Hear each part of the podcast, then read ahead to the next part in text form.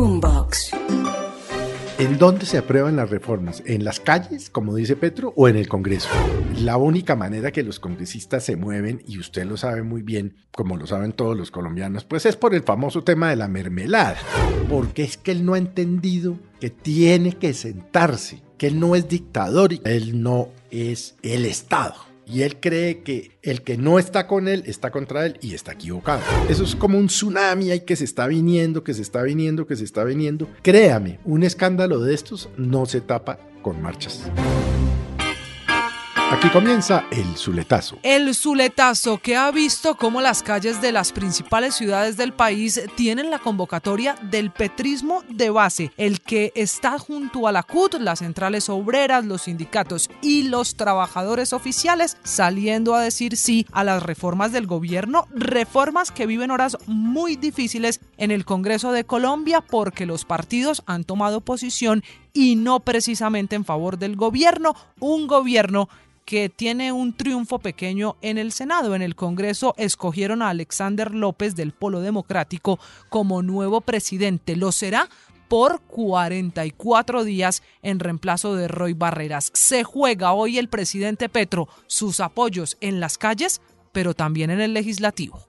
La verdad que hay que decir que también en las eh, marchas vimos muchos estudiantes, ¿no? De la ESAP, de la Escuela Superior de Administración Pública y del SENA. Esto no es una crítica, simplemente pues se ve que los muchachos salieron, les dieron permiso de que fueran a marchar y tal. Pero la, la pregunta de fondo, María Camila, es ¿en dónde se aprueban las reformas? ¿En las calles, como dice Petro, o en el Congreso? Y lo más importante, ¿qué tanto tiene de consecuencia la decisión del Congreso con lo que pasa en las calles? Es decir, ¿Será que del número de ciudadanos que salgan hoy a las calles, de la cantidad de plazas que se llenen en el país, cambiarán o acelerarán decisiones en el Congreso? Yo no creo, porque es que para eso se necesita básicamente que, que, rehagan, restablezcan la coalición, que está muy difícil. Fíjese que ayer la elección de Alexander López fue bastante complicada. Casi se cae. casi se cae. Bueno, finalmente la lograron, pero entonces están paradas las otras reformas. Ayer no hubo quórum están en otro tema, los parlamentarios están esperando a ver un poco qué pasa con las investigaciones que se deriven del caso de las chuzadas ilegales, del caso de Benedetti, de los 15 mil millones, del supuesto apoyo de Maduro, etcétera, etcétera, etcétera. Pero acuérdese que además estamos a muy pocos meses de elecciones regionales. Octubre. Entonces los parlamentarios, entre otras cosas, están en otro cuento. Un parlamentario va a medir muy bien, muy bien con sus electores, que no con las calles ni con las marchas que vimos hoy, si son petristas, si no son petristas, si les gusta, si no, no les gusta y tal, pues porque ellos están jugando sus alcaldes y sus gobernaciones. Entonces, las marchas sí, importantes, pero es que, la, vuelvo y le digo, contrario a lo que cree el presidente Petro, que las calles aprueban las reformas, las calles mandan unos mensajes. Pero quienes finalmente deciden son los parlamentarios y fíjese usted que la U está por un lado, Cambio Radical está por el otro, el Partido Conservador está por el otro, no todos los verdes están ahora con Petro, e inclusive hay divisiones adentro del, eh, del pacto. Ahora, hay que decirlo, Alexander López es un hombre con experiencia de 20 años en el Congreso de la República, es un tipo sagaz, ha hecho oposición, conoce a los opositores porque ha sido oposición durante 20 años y es un tipo hábil. Y al final del día, pues lo que va a pasar es que seguramente sí lograrán. No sé si en esta legislatura, yo no tengo claro si de aquí al 20 de junio es que estamos a muy pocos días, salvo que citen a extras, a sesiones extraordinarias del Congreso.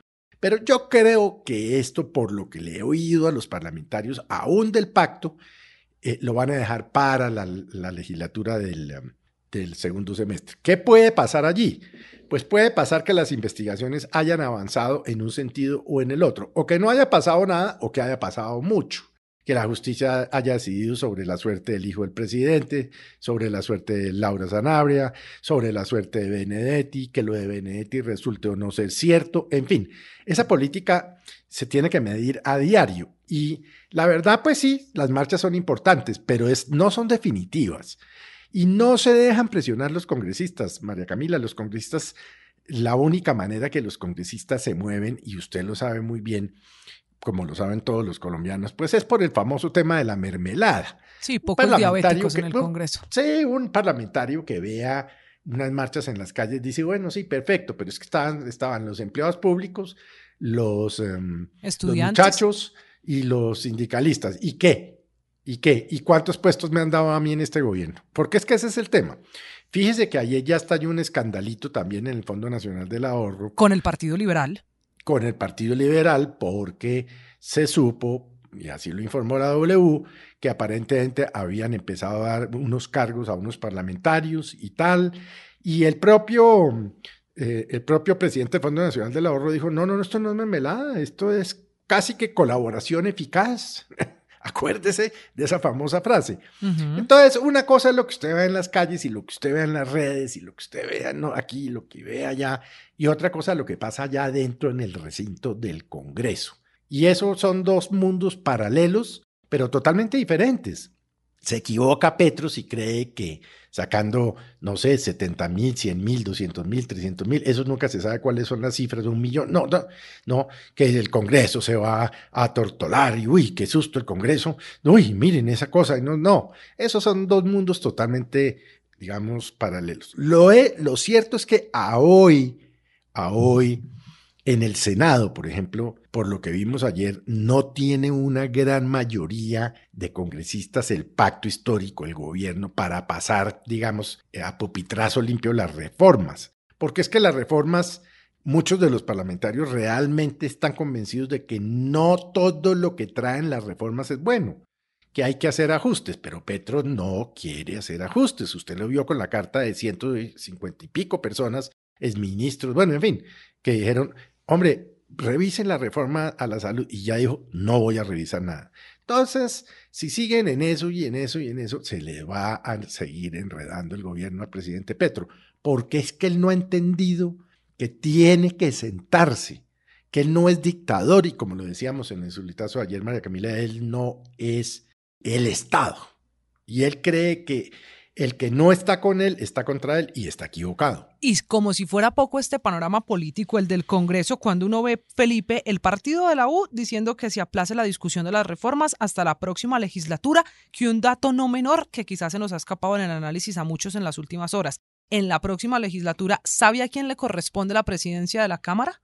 A los liberales, que ya no son de gobierno y entonces tener al frente de la Cámara ya no a David Racero, sino a un liberal, podría, dice el propio gobierno, seguir dilatando o enredando estas reformas. Pero sumado a eso, más radical es el Partido Conservador, quiere archivar la reforma a la salud y hasta volver a escribirla. Y está también dividido el Partido Verde, porque hay una parte de ese partido por ejemplo, Katy Jubinao, que usted sabe en un principio apoyó mucho al presidente Petro, que ahora dice que no, que no hay ambiente político por culpa del escándalo de los audios de Benedetti.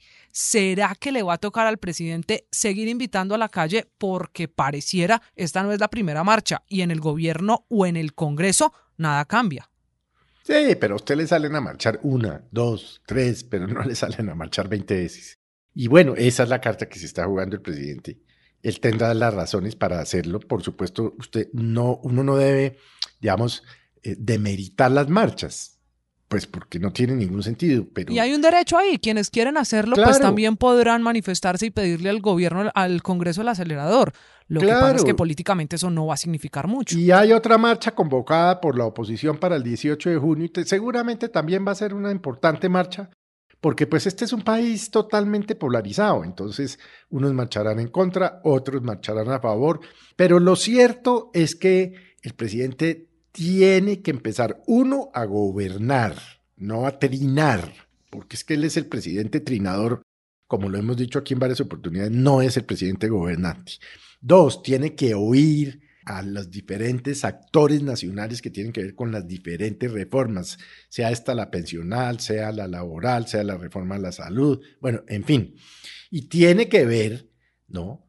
Y seguirle el pulso del día a día al escándalo, porque fíjese que el escándalo ya va, ya va hoy, ¿no? Porque mañana no sabemos en qué irá, en que, en que la fiscalía tuvo que allanar unas oficinas de la presidencia que quedan en el edificio Piso de la en el piso 13, en donde aparentemente le hicieron copia espejo al teléfono de la niñera de Laura Sarabia. O sea, ese es otro escándalo, otro tema que se viene. Y Benedetti hoy mandó un mensaje cifrado. Ah, reapareció. claro, apareció después de muchos días en que había dicho que era que había estado con rabia, con furioso y con trago y todo, diciendo, para los que especulan, gozos de cabal salud y estoy aquí tranquilito en mi apartamento en Bogotá con dos de mis hijos.